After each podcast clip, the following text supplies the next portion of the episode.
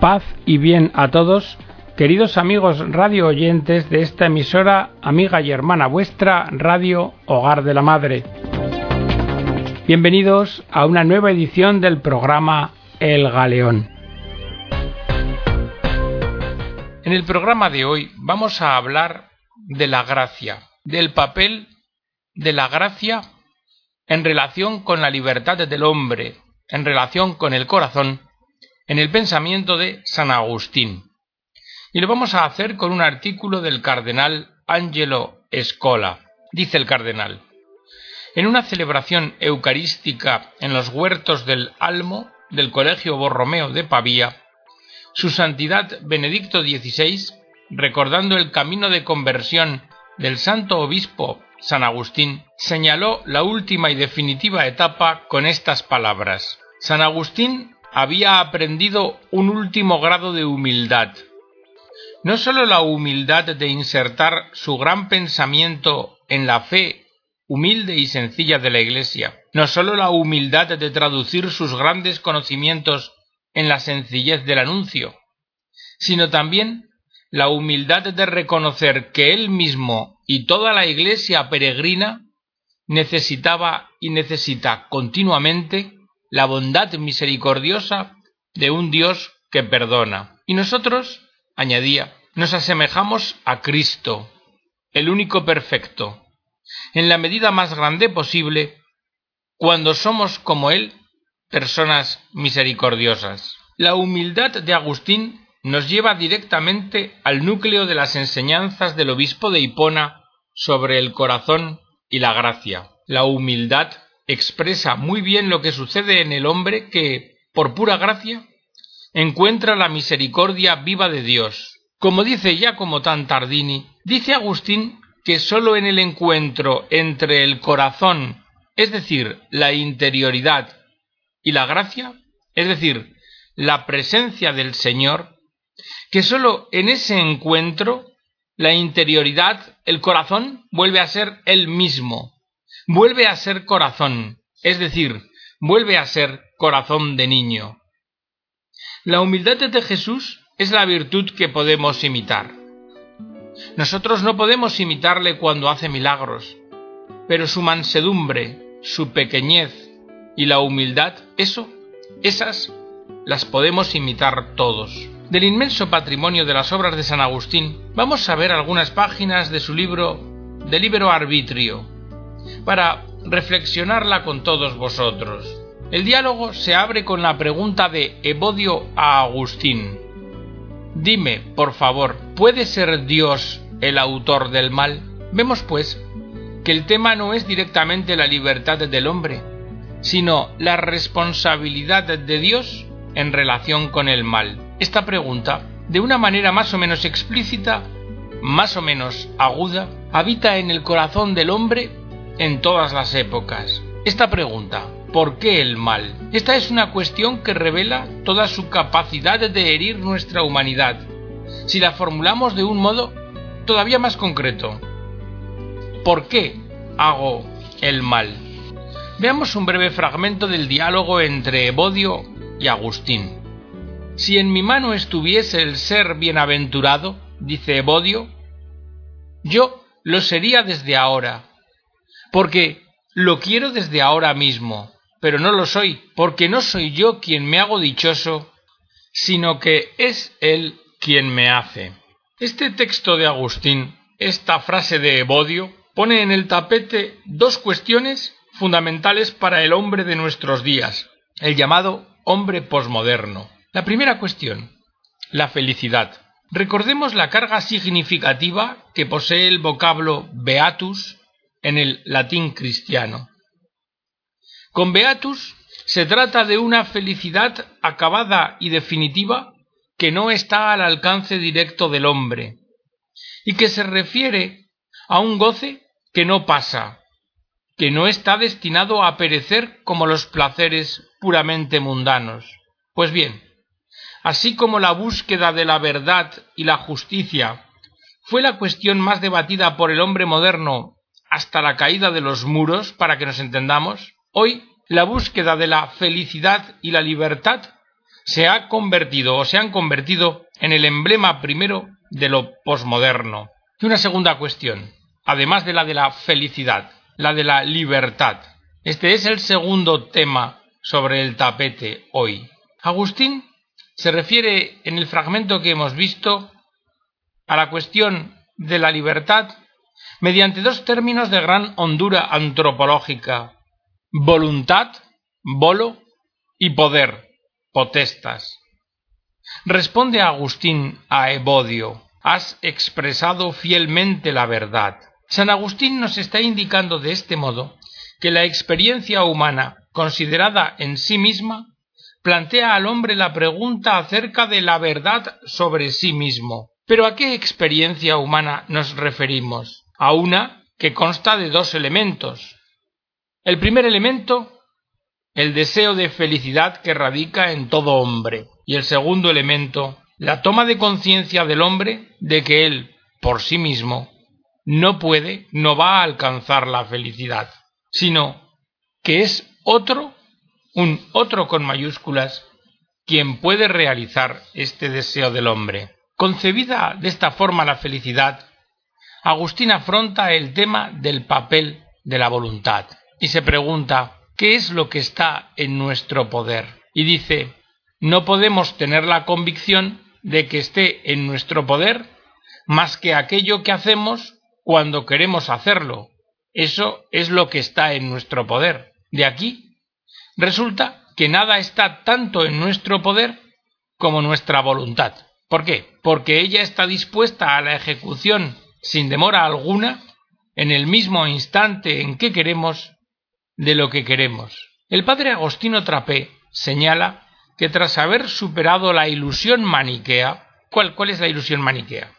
La ilusión maniquea es la ilusión que permite al hombre no considerarse responsable del mal que haya podido hacer, porque explica el pecado no a partir de la libre voluntad, sino lo explica en virtud de la copresencia en el hombre de dos principios parejos, el bien y el mal. Bueno, pues el padre Agostino Trapé señala que tras haber superado la ilusión maniquea, Agustín escribe su libro de libero arbitrio precisamente para demostrar que la voluntad humana es esencialmente libre, es decir, que tiene en su poder sus propios actos. Agustín afirma, nuestra voluntad no sería voluntad si no estuviese bajo nuestro poder, y por lo mismo que está bajo nuestro poder, por eso es libre. Esta afirmación de Agustín la recogieron los pelagianos para utilizarla contra el propio Agustín, para disminuir el peso del pecado original y de la gracia. Pero, ¿cómo respondió el santo? Lo podemos leer en las retractaciones. Dice, por tanto, los mismos herejes pelagianos que exponen el libre albedrío de la voluntad, de forma que no dejan lugar a la gracia de Dios, cuando afirman a veces que ésta se nos da según nuestros méritos, no se gloríen en ningún caso como si yo hubiera defendido su causa. Es verdad que los pelagianos piensan o pueden pensar por estas palabras mías y por otras que puedo sostener su opinión, pero están equivocados, lo piensan en vano. ¿Por qué? Porque está la voluntad por la que se peca y por la que también se vive rectamente, como he tratado en los términos propios. Luego, a no ser que la gracia de Dios libere a la voluntad misma de la servidumbre que la hace sierva del pecado y la ayude a vencer los vicios, de no ser así, los mortales no pueden vivir recta y piadosamente, y si ese divino beneficio que libera a la voluntad no la previniese, es decir, no viniese antes, entonces sería mérito suyo y ya no sería gracia, que se da ciertamente de balde.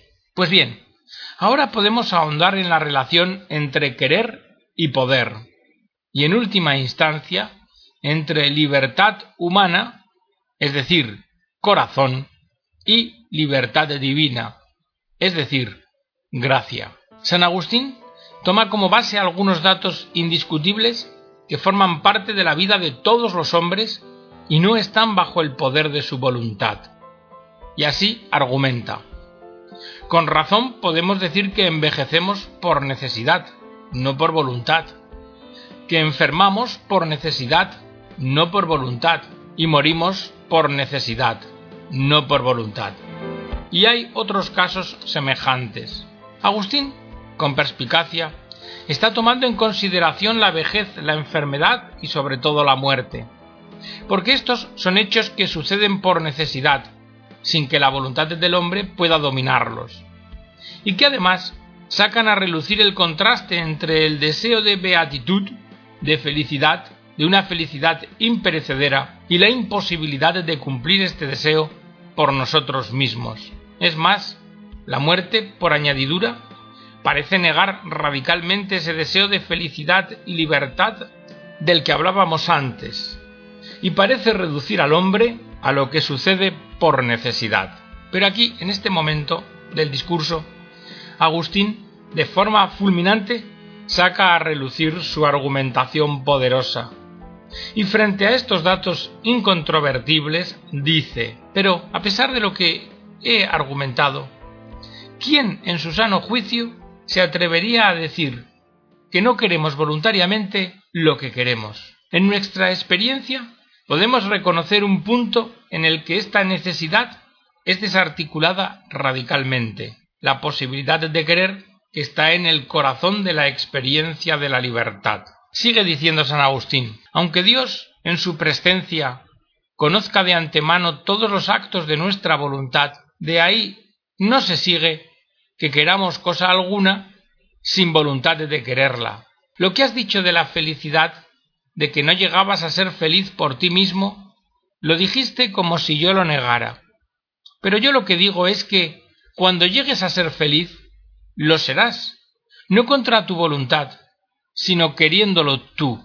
Así pues, siendo Dios conocedor de tu felicidad futura, y no pudiendo ser de otro modo de como Él lo conoce por su presencia, no por eso nos vemos obligados a pensar, que sería absurdo, que tú has de ser bienaventurado sin haberlo querido. Agustín afirma que la felicidad, es decir, esa beatitud que no está en nuestro poder alcanzar, sino que nos la da Dios, tiene que ver con nuestra voluntad, pues nadie ha de ser bienaventurado sin quererlo. Yo puedo querer el don de la gracia, es más, soy de verdad libre y opto por la plenitud de mi existencia cuando decido que quiero adherirme al don de la gracia. Esta dignidad de la libertad humana es lo que convierte al corazón en el verdadero interlocutor de la gracia. Y así la gracia, absolutamente y siempre gratuita, cuando la libertad le dice sí, es cuando es verdaderamente eficaz. Cuando el corazón le dice sí.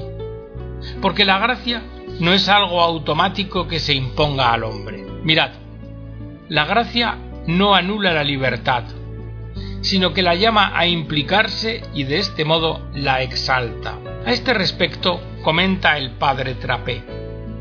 Agustín se preocupó constantemente de afirmar tanto que el hombre es libre como que el hombre necesita la gracia.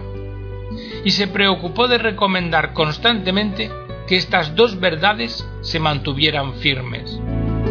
Pues si negamos la condición libre del hombre, se subvierte toda la vida humana y si negamos la necesidad de la gracia, toda la vida cristiana. ¿Cuál es el papel de la gracia? La gracia ayuda a la voluntad para que no desfallezca ante las debilidades de su naturaleza, pero no la anula. Al libre albedrío no se le suprime porque se le ayude, sino que se le ayuda precisamente porque no se le elimina. Una síntesis estupenda de esta postura la resume Agustín en esta expresión. Quien te creó sin ti, sin contar contigo, no te justificará sin ti, no te salvará sin ti. Así pues, Dios creó a quien no lo sabía, pero no justifica a quien no quiere ser justificado. Dante siguiendo esta tradición, afirma con decisión, el mayor don que Dios, por su largueza, hizo creando y a su bondad le es más conforme y el que más aprecia, es la libertad de la voluntad del hombre. Eso quiere decir que el corazón está llamado a querer libremente esa beatitud que sólo puede ser fruto del don de la gracia, que sólo Dios nos puede dar. ¿Cuál es el papel de la libre voluntad para con la gracia? Pues lo es el deseo, la acogida agradecida del don. Mirad, quien pide la salvación se salva, quien la pide, quien la desea. Y esto vale para todos los hombres. Solo el misterio conoce el corazón del hombre y basta un instante de deseo. Estas palabras de Agustín que hemos considerado juntos tienen algo que enseñarnos a los hombres y mujeres de hoy, sedientos de felicidad y de libertad, porque hoy el dominio de la tecnociencia sobre nuestra existencia, tanto personal como social, se ha vuelto muy relevante, y con la globalización Occidente está imponiendo a todo el mundo una concepción de la felicidad que se refiere a un producto progresivo de la tecnociencia. De aquí que a primera vista parece que la cultura contemporánea niega toda la enseñanza de Agustín que contiene la afirmación de Evodio que hemos visto al principio. Os la recuerdo. Si en mi mano estuviese el ser bienaventurado, lo sería desde ahora. Lo quiero desde ahora mismo. Y no lo soy porque no soy yo quien me hace dichoso, sino él. Bueno, la tecnociencia parece dar al hombre el poder de ser feliz, no sólo de querer la felicidad, sino de poder realizarla, de poder alcanzarla por sí mismo, directamente, sin recibirla como un don. De esta forma, lo que se expresa es la pretensión de una libertad incondicional. Puedo, por tanto, debo. Este es el imperativo categórico de la tecnociencia, que nos vende la promesa de convertir al hombre en maestro y poseedor de la naturaleza, y que se alimenta por el enorme incremento de las posibilidades de la ciencia a través de la técnica, que pone a disposición del mundo. De este modo, se incentiva la renuncia de la razón a plantear las preguntas sobre los fundamentos primeros. ¿Quién soy yo? ¿quién al final me asegura más allá de la muerte con su amor? Y empuja a la libertad a comprometerse casi exclusivamente en las realizaciones confiadas a un tecnicismo cada vez más potente y que por esto mismo al final parece que se autojustifica cada vez más. Si os fijáis, veréis aquí una forma posmoderna de utopía, a la que no le faltan graves consecuencias a nivel social, porque todo lo que no cuadra con esa óptica queda relegado como a una especie de reserva india, que no puede aspirar a tener importancia pública universal. Y entonces, entonces, ¿qué contraponer a esta mentalidad tecnocientífica? Desde luego, no parece que sea apropiado el lamentarse, ni tampoco contraponerle la búsqueda obsesiva del culpable. Lo que hay que contraponer es la fe, la fe entendida como respuesta humanamente acabada, una fe viva que testimonie la verdad, la belleza y la bondad del don, del don gratuito del encuentro con Cristo. Hay que contraponer el camino del encuentro entre el corazón y la gracia, entre la capacidad del hombre de querer que no desfallece nunca y el don de Dios que cumple el deseo de felicidad. Don Giussiani, en un comentario al fragmento evangélico del joven rico, identifica la vía maestra para hablar al hombre de hoy, describiendo cuál es el cometido de la libertad en el encuentro con la gracia. Pensad en el joven rico, que se abre paso entre la gente y queda con la boca abierta cuando escucha a Jesús. Y pensad en Jesús que le mira, entonces él le pregunta, Maestro bueno, ¿qué debo hacer para entrar en el reino de los cielos? Es decir, en la verdad de la realidad, en la verdad del ser. Jesús se fijó en él y le respondió, Guarda los mandamientos. Él protestó, pero yo siempre los he guardado. Y Jesús fijando en él su mirada, le amó. Habiéndole mirado, le amó. Una sola cosa te falta. Sígueme hasta el fondo. Y este es el trabajo. Jesús le invitó a seguirle. Le ofreció un trabajo. Esa gratuidad que le había inundado al joven, que se volviera en trabajo. Porque el valor de la vida, de mi vida, es tu obra. Esto es un trabajo. Se llama trabajo la adhesión de la libertad a la posibilidad que el ser, que Dios, te ofrece. Pero, ¿dónde aprender una fe semejante? Pues es necesario que los hombres y las mujeres de nuestro tiempo, en su vida real, allí donde aman y trabajan, encuentren comunidades cristianas en las que puedan practicar la experiencia de querer ese don, la gracia, que cumple el deseo comunidades que propongan a la libertad extraviada y sedienta del hombre posmoderno, que le propongan la conveniencia de vivir todos los misterios cristianos hasta en sus diarias implicaciones personales y sociales, comunidades en las que el don vivo y personal del crucificado resucitado, la gracia, sea como una herida fecunda que ninguna pretensión humana pueda ni siquiera imaginar que sabe curar comunidades cristianas que quieran vivir esa gratuidad que les ha sorprendido. En fin, y para terminar, nos dice el cardenal, comunidades donde la persona pueda, en plena libertad, vivir la experiencia de cómo la voluntad se cumple mucho más en la acogida del don, de la gracia, que en una pretensión de conquista.